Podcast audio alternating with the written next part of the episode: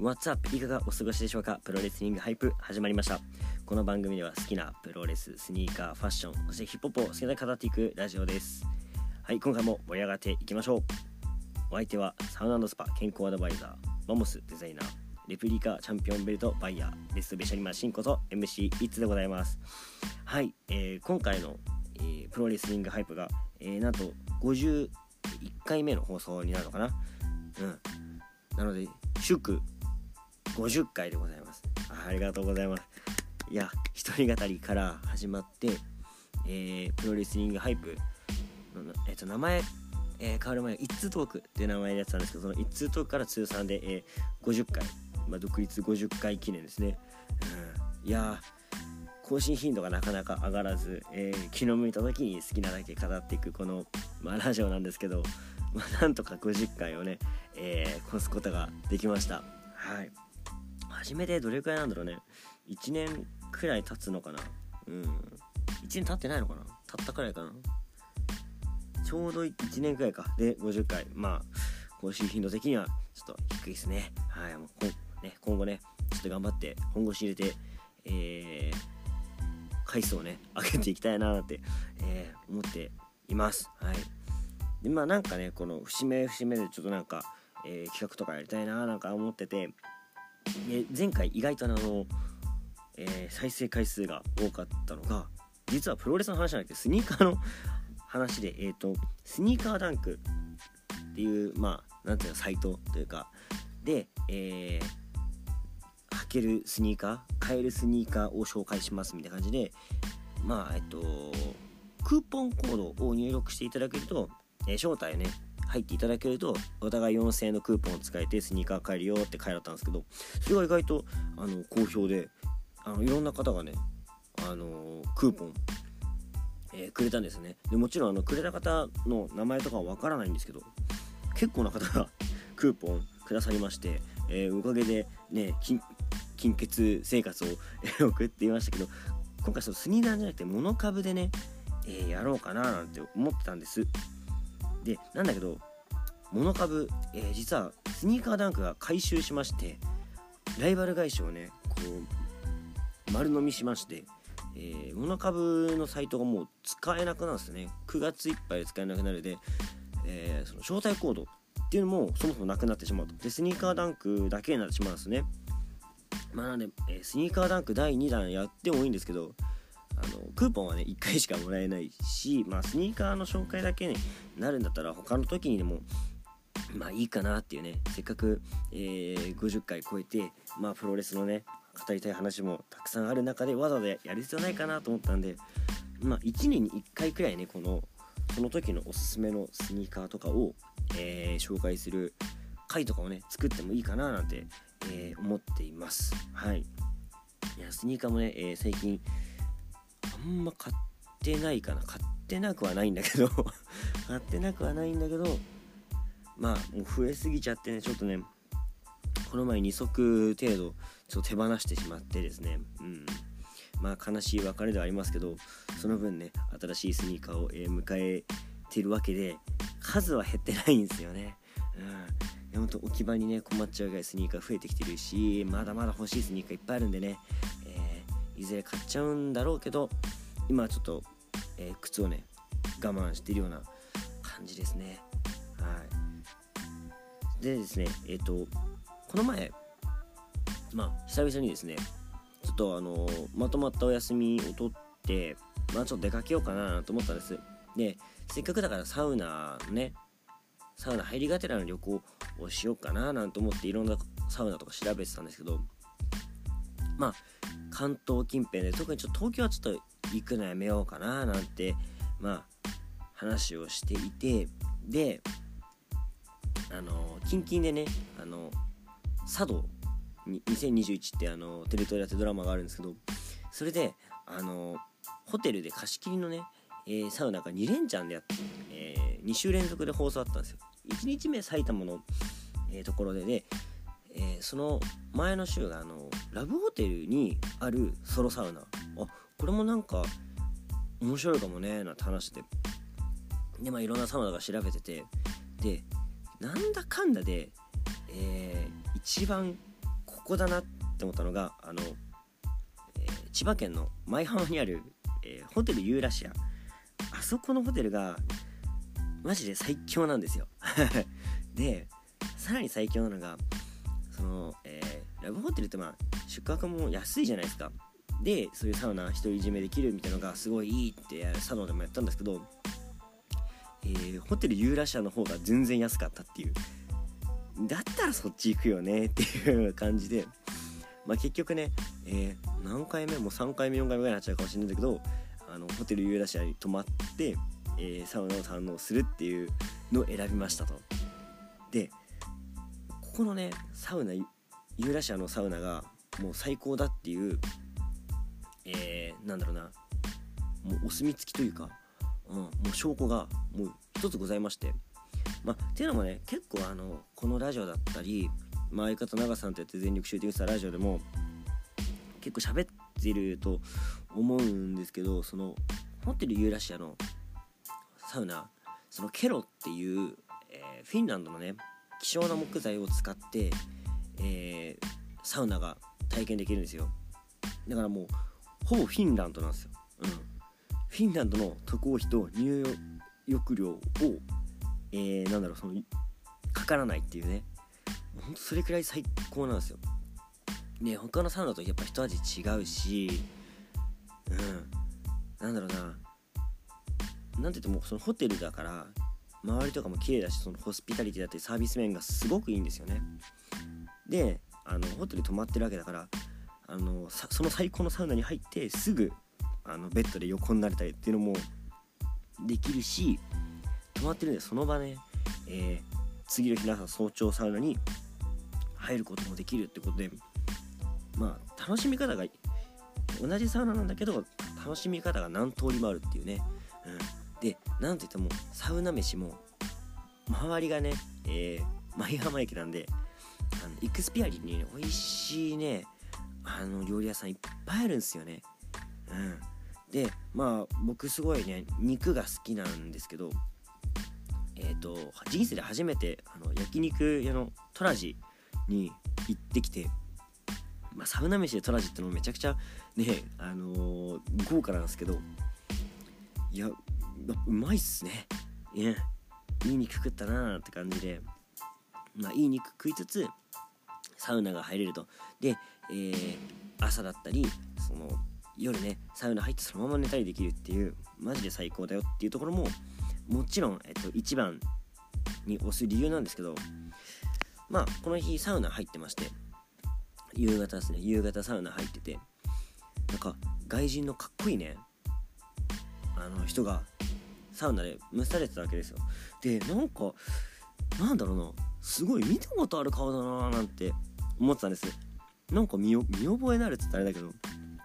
なんか見たことあるような顔だなと。じーっとちょっとなんか斜め前くらいでちょっとねあの姿勢をこう前にしながらぐーっと顔を覗いてたらあそうだと。プロレスラーだな。誰だこのプロレスラーって思って。あマーティースカルじゃねっていう。マーティースカル側だなこれっていう。で髪型もねあのサイドから後ろ、えー、刈り上げてるような感じででちょっと口ひげあの鼻の下にひげが生えててちょっと鼻が尖ってるようなね、えー、顔立ちなんですよ。マーティースカルじゃんこれみたいな。でね体つきもやっぱね外人特有のちょっとあのがっちりした感じなんだけどもそんなに、え、大きくないというかね、うん、筋肉量がねそんな大きくないようなタイプで。まさにジュニアヘビー級じゃんっていう。あマーティー今ねプロレス見ないけど日本でサウナ入ってたんかいっていうね。いやマーティーこんなとこに会えるなんてなんつってまあ、まあ、冗談ですけどまあそうやってちょっとねチラチラ見せたわけです。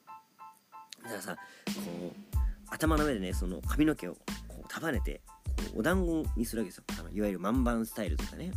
うん、にしてあマーティーじゃんっていうあの試合中のマーティーのあの。マーティースカイのこの結ぶやつじゃんとか思ってたら、まあ、髪を結んでね、えー、サウナキャップをかぶってたわけなんですけどあなんかこういう髪型で朝サウナキャップありだなーなんてやっぱ似合うなっていう外人の顔似合うなーなんて、まあ、思っててまあ最高整ったわけですよ。で、えー、ちょうどね、えー、チェア空いてるところがそのマーティースカーの隣だったんですよね。で隣でまあ休憩をしていてで休憩終わりに、まあ、サウナ入ろうかなと思ったらそのマーティー・スカラとねあの同じタイミングで同じサウナの扉を入ろうとしてあのよくあるあの何図書室で同じ本取っちゃってみたいなあっていう感じ。マーティとあってなってあどうぞどうぞって言ったらすごい流暢なね日本語でマーティーがねああこちらこそすいませんでしたみたいなあお先どうぞって言われてあ日本語めっちゃ上手やんみたいな。そしたらあ僕海外から来たんですけどみたいな。そしたらねちょっとまあ立ち話じゃないけどその入り口でちょっと話し始めて。で実は僕フィンランドから来たんです。おフィンランド人の方だったんだと思って。で、まあ、フィンランドから来たんですけどここのサウナ最高ですね。で日本のそのサウナが好きでフィンランドから来たんですって日本に。で今仕事日本でしててみたいな。でなんだかんだでここのサウナに通っちゃうんですって。ここのサウナ本当フィンランドの中でも一番かもしれないっつって。これ世界一ですねなんかははなんて笑ってて。うわそうなんやっていうその海外の人から見てもこのサウナってやっぱレベル高いんだと思って。なんかなんだ本当ドラマの茶道にさあとミロだっけ？ミロさんだっけ？あのフィンランドの人で日本のサウナ文化にこう惚れてね来たっていう、えー、役があるんですけどえリアルミロさんやっていう。マーティじゃなくてミロさんだったんだこの人みたいな。うわすっげえみたいな。このドラマみたいな展開あるんだと思って。でそのフィンランド人からしてもその、えー、ユーラシアのサウナは最高だって言うんですよだから世界中のねそういうサウナとか経験してる人がここ一番だっていうくらいのサウナっていうね。ちょっとこれ聞いたら興味出たんじゃないですか？はい。是非ねあの都心からも行きやすいとこだと思うんでね。ユーラシアぜひぜひ行ってみてください。めっちゃ最高ですねあそこ。はい。まあそんなドラマみたいなえー、なんだろうな。ドラマみたいなねこう経験をしたわけなんですけども。いやほんといい一日でしたね。うん。最高でした。まあそういう出会いもあるのもねサウナのいいとこだと思うんでそんなね、えー、フィンランド人も絶賛するサウナぜひぜひ行ってみてくださいっていうねところで今回、えー、話していくのは AW AW のね、えー、ビッグマッチオールアウトがございましたので、まあ、オールアウトを、えー、見た感想というかね、えー、話していこうかなと思うんですけど以前にあの AW ってどうやって見るのっていうあのどうやって見てますか？みたいなのがツイッターであったんですよね。で基本的に AW を、えー、見るのは FightTV っていう、まあ、今アプリとかもあるのかな、うん、サイトで見るんですけどまあ僕なんかはその、えー、毎週の放送とかもめちゃくちゃ面白いんだけど、えー、ビッグマッチを基本的に購入して買うのがいいんじゃないかなっていう、まあ、AW は4大ビッグマッチが、えー、ペーパービューやってんのかな？オールインオールアウト、えー、フルフルギアあと何だっけ？ダブルナッシングかな？の4大ペーパービューが、えー、お金かかってであとかは、えー、AW プラスっていうのに入ると月500円で見放題。で週にねそのダイナマイと最近そのランページっていうのが始まって、えー、ダイナマイトランページああとなんだっけ？ダークマッチのあの YouTube でも見れるやつねとかも入ってるんで週34くらい楽しめるんですよ。500円で。で私はねあの正直な話あの実はね入ろうと思っているんだけど実は入ってないんですよ。ただ毎週見てるっていう。まあ不思議な話なんですけどまあこのね、えー、空想上のねネットの中まあ波をね泳いでいればまあ見つかったりするわけなんですよね。で結構あの、まあ、新日本プロレスプロレスリングノアともうそういうサブスク的なのには入ってるんでちょっとなんかあれだなって思ってたんですよ。そんな入んなくてもいいかななんて思ってて結局入ってないですよね。あのいろいろ入っちゃってるんでお金もちょっときついんで。で結局なんかそういうの見ながらこうバーッと探したりすると出てきたりとかしてそういうのでちょこちょこチェックしたりとかしてるんですけどこのオールアウトとかこういうペーパービューとかはやっぱしっかり見たいんでで WAB とかも基本的にペーパービューはしっかり見る。で、え毎週の放送は一応 J スポーツ加入してて、えー、それでハイライト見れるんですけどそれもあんまり見てないですね。ちょ気が向いたら見るくらいにしてるっていうのはえー、感じですね。はい、でまあ、えー、基本的にあの入った方がめっちゃ楽です。えー、時間も、え調べる手間もかかんないですし、もうほんと AW って、ま、毎週の放送も手抜かないんですよね。結構 WB とかだとこういったあれあれかもしんないですけどいや今週外れだなみたいな結構あるんですよ。うん。ほんとペーパービューだけ力入れてんなってのが特徴なんで。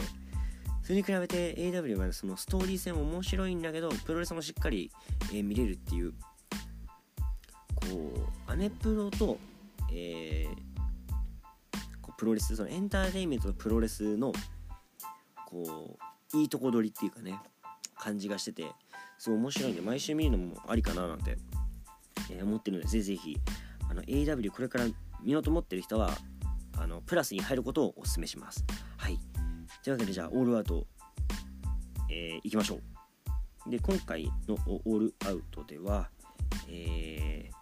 第1試合から TNT 世界王座戦がありましたと、えー、チャンピオンミロ VS、えー、エディ・キングストン。まあエディ・キングストン最近 AW の中でもちょっとふつふつとね人気が、えー、出てきてますけどこのアウトローキャラっていうかね。うん。いやいいんじゃないですかね。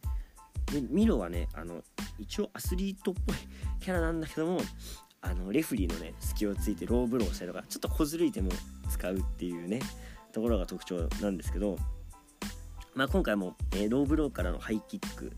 で、えー、マチカキックっていうねこの最近の、えー、フィニッシュテーマみたいな感じを え、出して、えあっさりミロが勝ちましたね。まあ第1試合なんで、まあ、これくらいの方がいいのかなっていうような感じです。はい。まあそんなめっちゃ盛り上がったかって言われると超盛り上がったわけじゃないですけどまあ見ろかったなってくらいの感じですね。はい。では第2試合ジョン・モクスリー VS、えー、小島聡。シングルマッチ。いや小島聡ね。今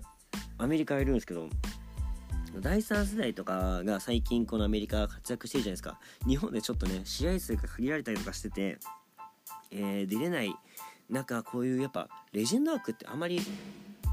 アメリカでもこう重宝されるんですよね。あの国内外問わず。で向こうのファンからしたらこの当時のそのあんまりねこう見れなかったレジェンドたちが生で見れるのはきっとすごい嬉しいと思うんですよ。でレスラーとしてもそこと肌をね、えー、触れる機会というか試合できるっていうのはすごい貴重な経験だと思うんですよね。だからこ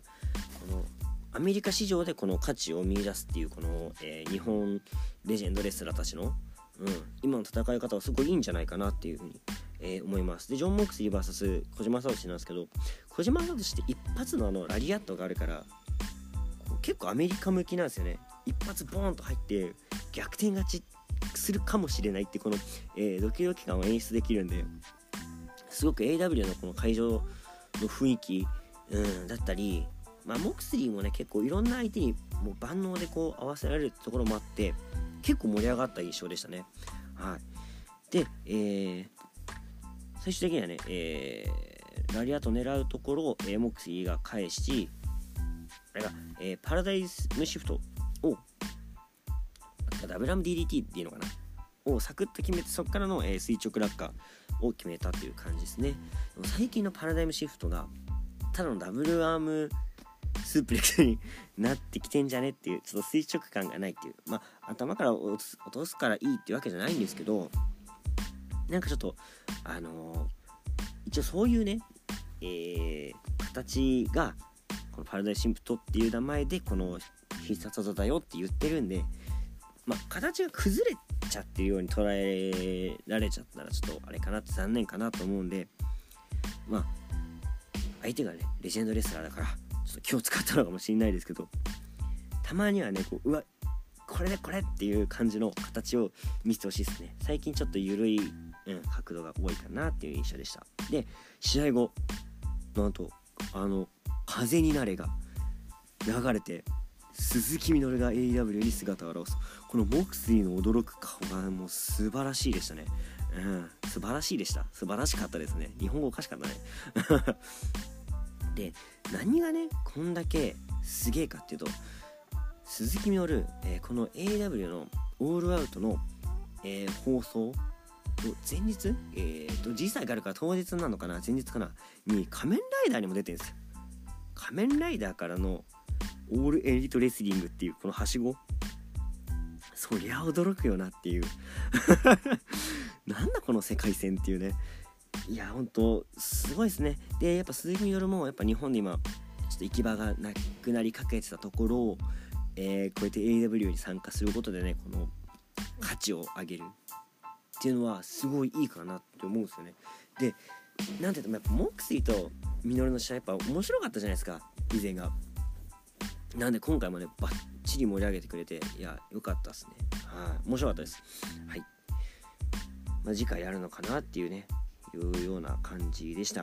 はい。じゃあ次第3試合、えー、ビートベーカー VS、えー、クリス・スタッドライダーの、えー、AW 女子王座戦です。最近ブリット・ベイカーすごい押されてるというか AW を背負ってますね。うん。個人的に、まあ、試合も面白いんですけどあのなんだっけ最後のブリット・ベイカーの、えー、決め技あの口にこう手入れながらさこの決めるダブルアームロックみたいな。ななんつうんだろうな。これ結構好きなんですよね。うん。まあ試合基本的にあの試合の組み立ても結構面白いしあのカーフソンプとか決めたりして結構女子プロレスの中でも最近このなんだ派手かつこのちょっと強烈な技をも出すっていうのがあるんで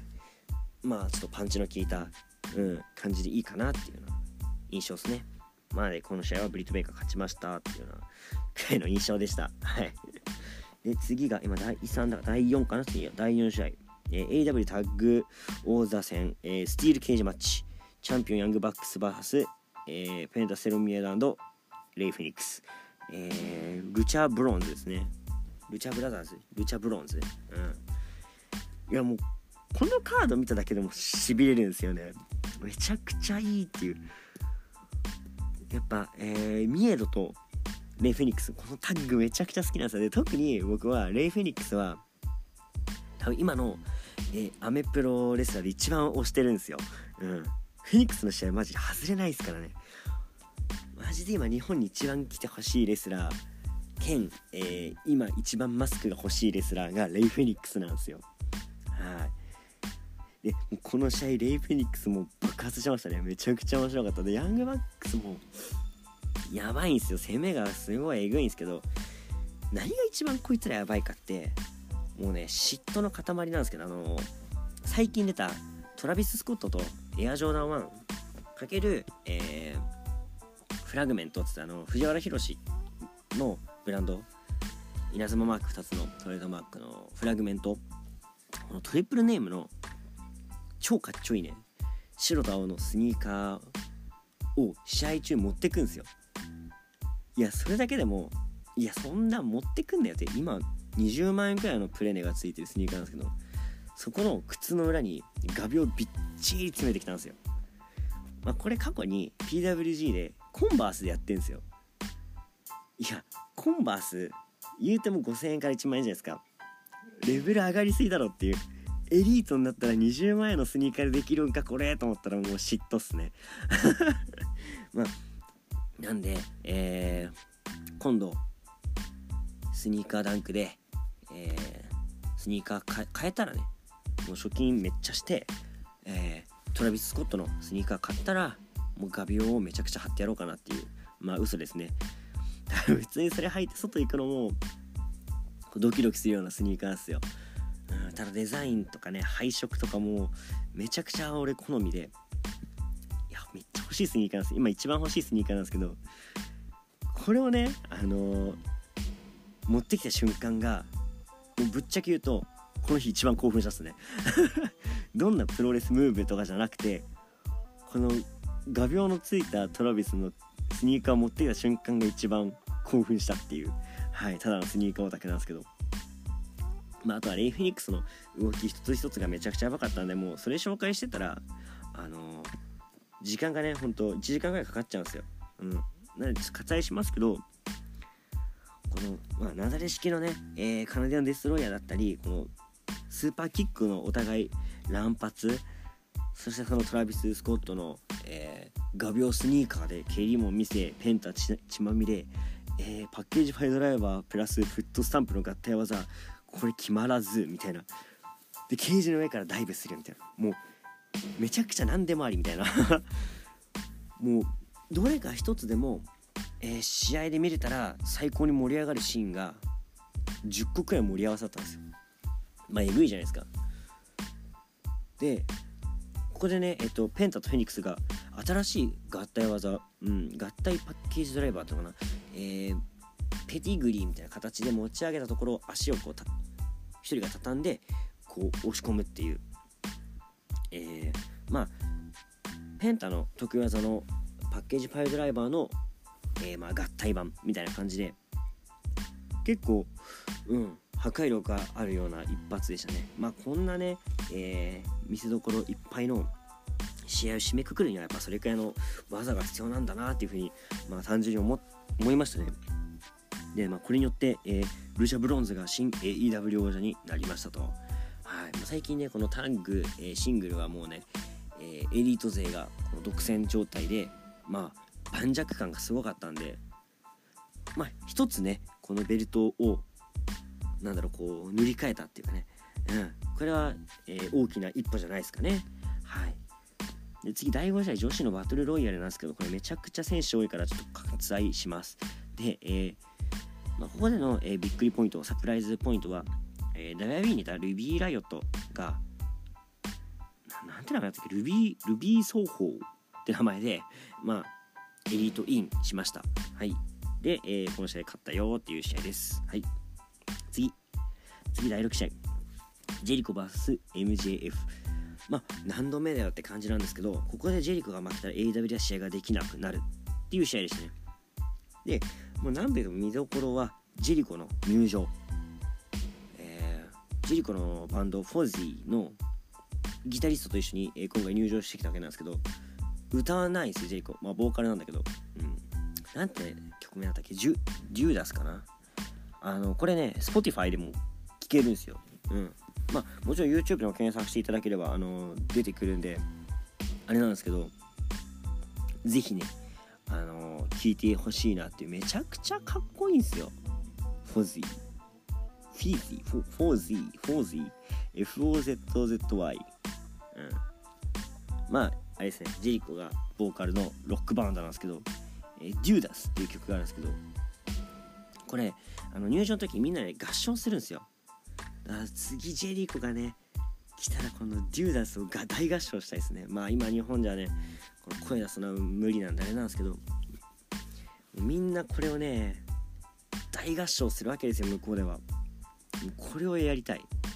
うん。もう最後の「Judas in Judas in my mind」ってところが最高に盛り上がるんですよあの鈴木の風になれみたいなねうん。感じでやっぱ大合唱したいわけですよ。うん、まあで今回ねこれで、えー、入場式だけなんだけど試合はまあ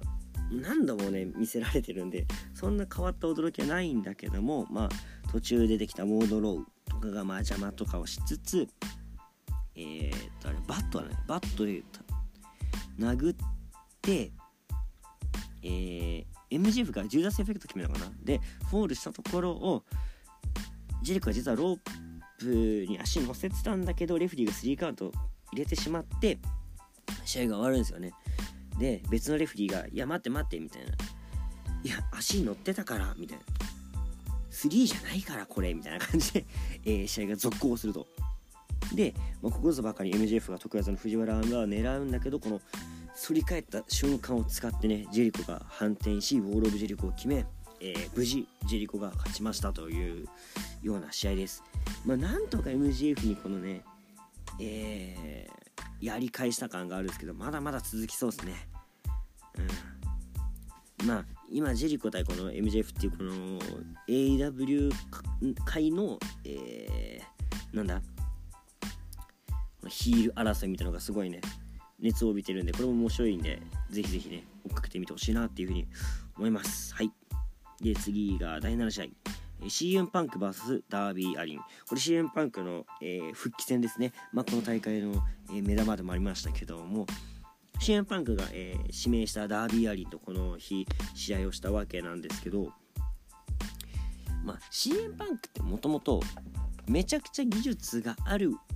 わけではないんだけどもこうすごい、えー、なんだろう何でもできるように見せるっていう技術がすごいんですよ。まあそういう技術がすごいんで、まあ、僕はプロレスの技術がすごいって言うんですけどプロレスの技術がすごいって言うとじゃあ何でもできそうみたいな、うんえー、なんだ受け身とかがすごい上手で関節技とかがっていうわけでもないですよ。全部ある程度ぽくこうこなして、えー、何でもできる風に見せるっていうのは結構プロレス大事だと思うんですよねでそれがめちゃくちゃ上手なんですよだからね、えっと、まあ、有名な話だと思うんですけど、支援パンク、えー、受け身がめちゃくちゃ下手くそで、えー、昔のね、あのー、練習風景とかでも、お前回り受け身とか、前転とかうまくできないとかね、えー、なんだけども、こんだけこう人を魅了するっていう、この引きつける力があるっていうね、支援パンク。もうまさにカリスマですよね。うん。で、ダービーアリンもねえ、今熱狂的なこの人気というか、うん、熱中させてますけどダービーアリンもすごい面白いんですよ、うん、なんかこう注目しちゃうっていう引きつける力がすごくて今の、えー、若手のこのカリスマって感じのカリスマ対決だったわけなんですけど別に試合自体はめちゃくちゃこう均衡してるとか、えー、こうなんだろうすげえ技術があったってわけでもないんだけどとにかくアリンが、えー、体を張りまくって、えー、ぶっ飛びまくると。うん、いつも通りですね。で CM パンクがひたすら受けると、うん、久しぶりの試合なんで受けもちょっと心配なんですよね。ダビアニって結構破天荒なことするからちゃんと受けれるかななんてのもまあ見つつ、えー、なんだろう安心していくいくあよかったちゃんと受けてた。みたいな ような感じで試合が進んできました。で、えー、結局最終的にはね、えー、パンクが、えー、終盤になって猛攻をして、えー、立て続けに攻撃を決めての、えー、GoTo スリープを決めて、えー、新パンが勝ちましたと、うん、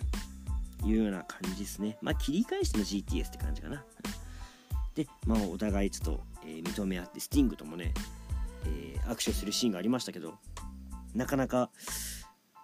熱いシーンシーンですよね。うん。はい。まあ、CM パンク、えー、今後も多分 AW で活躍すると思うんですけど、やっぱ今ちょっと AW 勢もともといるメンバーも濃いのでパンクがどれくらい活躍するかなっていうのもちょっと心配なんですけどスポット参戦でもね全然、えー、客を呼べると思うのでこういうね大きいビッグマッチだけでも試合してくれれば嬉しいなっていうような感じですねはい第8試合、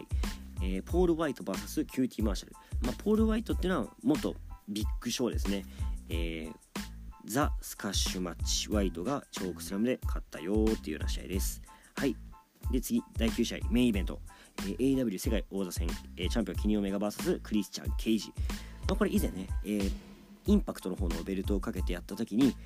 えー、ケイジ勝ちましたんで今回も、まあ、ケニーから勝てばないきなり2冠をね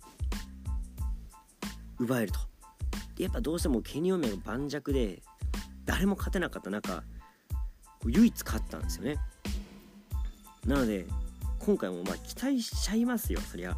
どうしても期待して見るんですよ。うん。ただやっぱねケニー打たれ強いしえー、もう全然余裕なんですよ。もう攻めもきついし。ただえー、クリスチャン・ケイジのねやっぱ長年こうやってプロレスやってる人ってそういうことできるからいいよなと思うのがえー、過去のねいろんな引き出しを出してくるんですよね。うん、であのー、スピアタックルを決めてからの、えー、フローグスプラッシュ確かこの同じムーブで過去にインパクトじゃなくて TNA のベルト取ってるシーンがあったと思うんですよ。どの試合かちょっと明確に今思い出せないんですけどこの試合見た時にそれを思い出してあこれ全く画角的にも似てたんでうわこれ同じやつじゃねっていうシーンがあったりとかしててこう懐かしムーブとかも出せるのがいいですよね。エモ要素として。うん。でまあ一応スピアタックルね、えー、クリスチャンのライバル。ねライバル兼親友、うん、のエッジ。今 WB で活躍しますけどエッジの技でもあるからすごいこう盛り上がりましたね。うん。興奮しました。で結局ねまあクリスチャンがこう、えー、時のキルスイッチを決めるんだけども返されると。で一番の得意技がそのキルスイッチなわけですよ。でもこれ決まんなかったらもう正直きついんですよね。ケニーから勝つの。で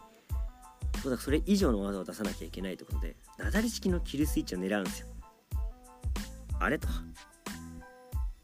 この感じなんか見覚えあるなと。うん。これフィンレイですね。フィンレイじゃない。えっとジュース・ロビンソンですね。ジュースもさあのキルスイッチなんて名前だったっけ？パルプフィクション。決めてケニーから取れずになだれ式を決めようとしたところねあの担がれたなだれ式の活躍の天使をもらうっていう。多分日本で一番えぐい活躍の天使を食らった一人じゃないですか？うん。なだれ式、えー、活躍の天使出したのは今回で3度目なんですよ。え1度目はそのジュース・ロビンソン。でもう1回が、えー、両国じゃねえ武道館で戦ったイブシ戦で出したんですよね。で今回3度目。なんとクリスチャン・ケイジに、えー、なだれ式の活躍で決めると。最高齢被弾者ですね。はい。で、まあ、これでケニー・オメガが、えー、王座防衛に成功と。でこのエリート勢がねクリスチャン・ケイジ、えー、ジャングルボーイ、えー、ルチャサルスをボコボコにしてる中アダム・コールが出てくると。でアダム・コールがねヤングバックス2人から両ほっぺにチューされるんですけど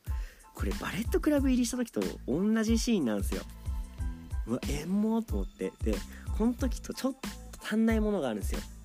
誰かというとマーティー・スカルなんですよね。この時はバレットクラブ入りした時はマーティー・スカルがいてえー、ヤングバックス2人がこうチューするっていうねほっぺたに。っていうシーンがあったんですけど残念ながらマーティー・スカル今ね、えー、ホテルユーラシアでサウナ入ってるんで。うん。残念ながら AW には来れなかったですね。はい。間に合わなかったわけなんですけどこのなんか懐かしのアダム・コールベイベイ in AW このなん welcome kiss。いや最高のシーンでしたねマジで。めちゃくちゃ盛り上がった。で盛り上がりがこれで終わらないんですよ。いやパンク来てねで噂もまだこれから来そうな選手いっぱいいる中でアダム・コール来ちゃったかーんって思ってたらもうここでねなんとワリキューレが流れるんですよ。つまりねダニエル・ブライアン来ちゃったわけなんですよね。なんか新旧 ROH 勢が来たみたいな感じで。ダニエル・ブライアンここで、えー、ランニング2位を決めてね、えー、ケニーちょっと挑戦表明じゃないけどやってやろうじゃねえかっていうような感じでここを戦うのも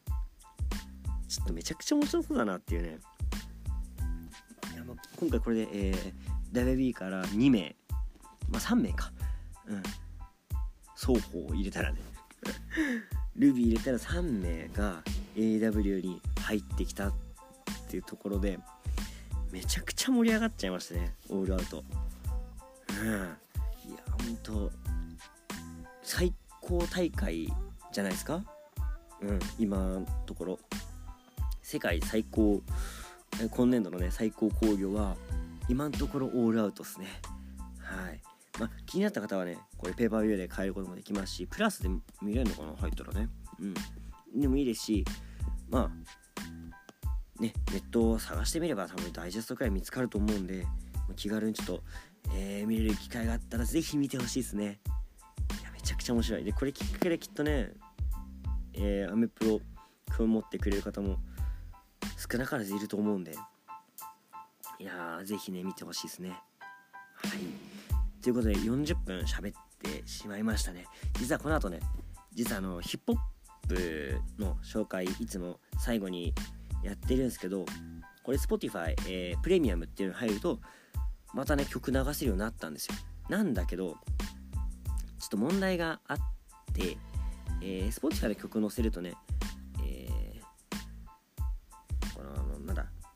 ポッドキャストの方で反映されなくなるんですよね。でなんか番号がごちゃごちゃになっちゃうし反映されないと結構この聞いてくださる割合が、えー、ポッドキャストの方が多いんですよね。うん。8割ぐらいポッドキャストなんですよ。だから、うん、3分の1くらいに、えー、視聴回数がなっちゃってちょっと悲しかったんでちょっと曲の、えー、紹介して曲を載せるのはやめようかなって思ったんですよで今回からちょ、えー、ヒップホップニュースうんまあ僕大好きなねクリーピーナッツの、えー、ラジオでもヒップホップニュースやってるんですけどまあ結構ねヒップホップ好きでそういう、えー、なんだろうなヒップホップってこの曲だけじゃないんですよ、うん、人もすごい面白くてなんだろうこのプロレスラーのそのプロレス以外も面白いみたいな感じのところ他のところを紹介するのもいいんじゃないかなと思ってて今回ネタを2つ用意してたんですよ。でも40分喋っちゃったねどうしようかな。まあ軽くちょっと話していこうかなと思うので今回からね、えー、ヒップホップのまあもちろん曲も紹介する時もあると思うんですけど、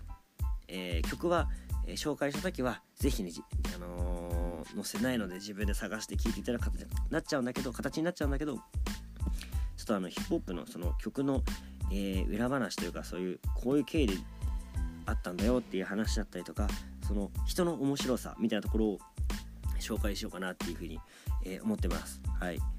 でまず1つ目はねえっと私好きなラッパーでもあり、えー、ファッションデザイナーであるカニエ・ウエストが久々にアルバムを出したんですよね。ドンダっていう、えー、母親ドンダウエストに捧げるアルバムドンダっていうのを、まあ、出したんですけどこれがね結構、えー、なんだろうな神秘的な、えー、リリック、まあ、歌詞だったり雰囲気がして結構良かったんですよ。うん。聞き応えもあってねすごかったんですけどめっちゃ耳に残るのがあの純也渡辺っていう曲なんですよ。純也渡辺 on my way っていう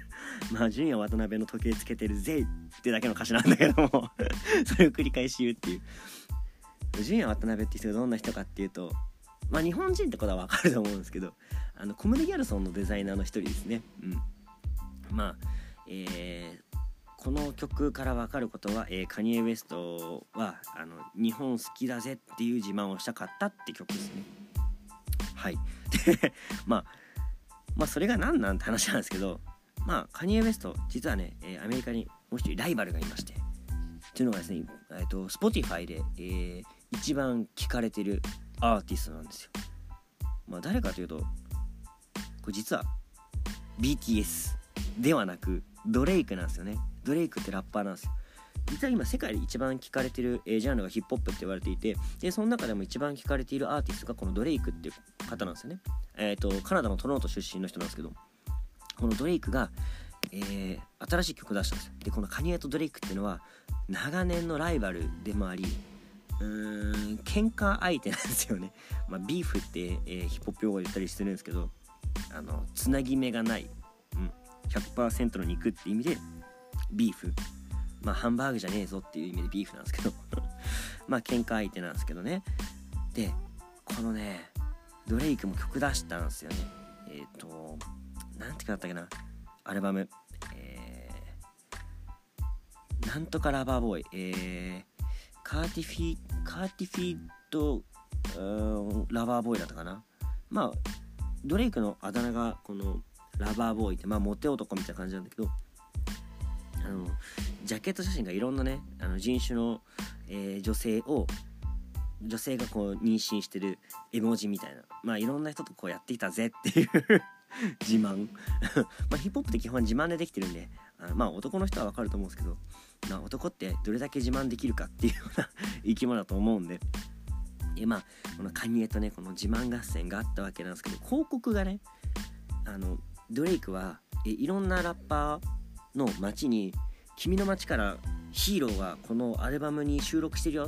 ってちょっとおしゃれな広告を出してる中カニエ・ウエストが「ドンだ」っていうでっかい文字を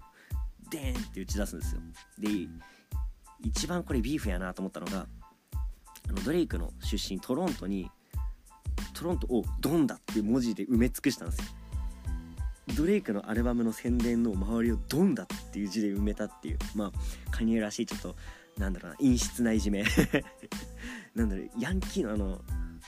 おいてめえって感じじゃなくてちょっと陰湿ないじめ。うん。ジメジメした感じが得意なんですよカニは。でそれの一番のえー、意地悪がですねこれ同じ日じゃなかったんですけど1日違いとかで公開してカニエ・ウエストが、えー、それに嫉妬してというかねまあ、ドレイクの方が結局、えー、1日で、えー、再生された最も多いアルバムになったのかなこのアルバムが。でそれに嫉妬してカニエが、えー、もういいと。もうドレイクの実家今住んでる家暴露しちゃうっつってあのインスタグラムにあの家のね、え、地図情報を載せた写真をアップするっていうね。どどんだけこのちっちゃい男なんだよっていう。ドレイクがそれに対してこうただ笑うだけの動画を返したっていうね。でまああまりにもこう反響がなかったからカニはもういい。もう今度名前変えちゃうっていう言い出したんですよカニが。名前を YE 家にするって言い出したんですよ、まあ、これ何かっていうとカニエ・ウェストの、えー、あだ名が家だったんですよ。家っていう。だからまあ僕で言う一通がもう本名にしちゃうみたいな。もう本名一通にしちゃうみたいな感じで拗ねて。拗ねたわけじゃないんだけど。まあこの流れから見たらちょっと拗ねて反響を求めてこう名前改名するっつって、えー、正式なね、えー、名前を変えますっていう書面を写真でアップしたっていうね。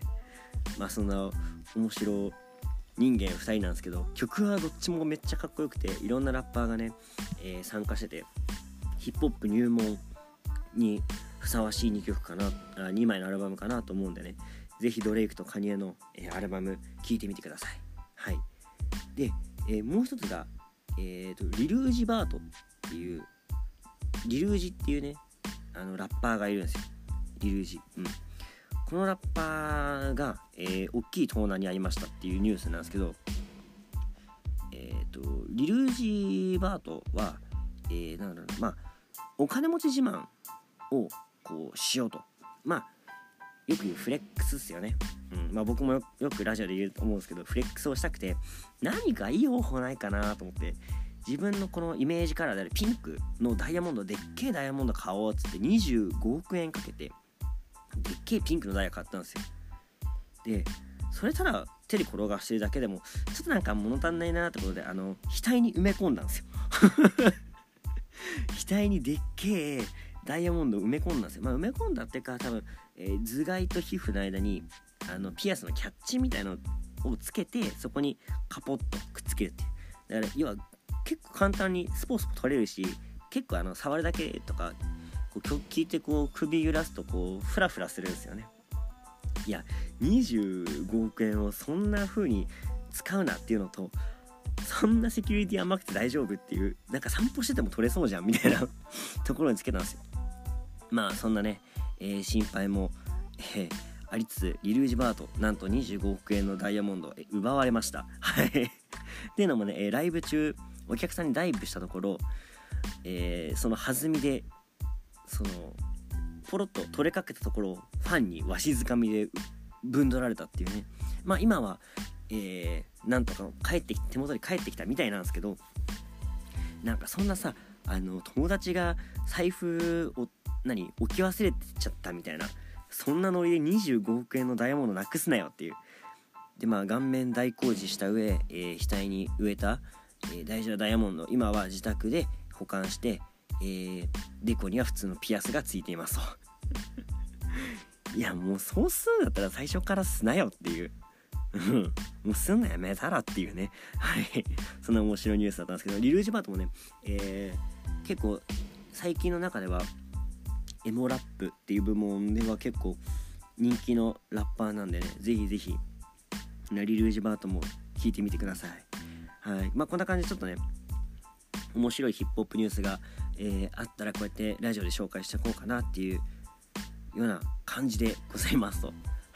まあ、長々と喋ってしまいましたので今日はここで、えー、以上させていただきますはい最後にお知らせさせていただきますはい、プロレスリングハイプでは皆様からのメッセージお待ちしております。えー、番組ツイッターはスターラジオ555です。フォローよろしくお願いします。えー、感想つぶやく際は、ハッシュタグ SSR555、そしてプロレスリングハイプをつけてツイートの方よろしくお願いします。えー、相相方、長さんとやっております全力シューティングスターラジオもですね、えー、同じく、えー、ラジオやってますので、そちらの方も聞いていただけたら幸いでございます。はい、というわけで今回はね AEW の話を中心に、まあ、今回も私一通の趣味全開の、えー、好きなことを好きなだけ喋るラジオでしたと。はいまあ、最後までねお聴きくださってありがとうございます、えー、今後もね是非、えー、聞いてくださいということで今回お相手は MC いつでした次回もお聴きください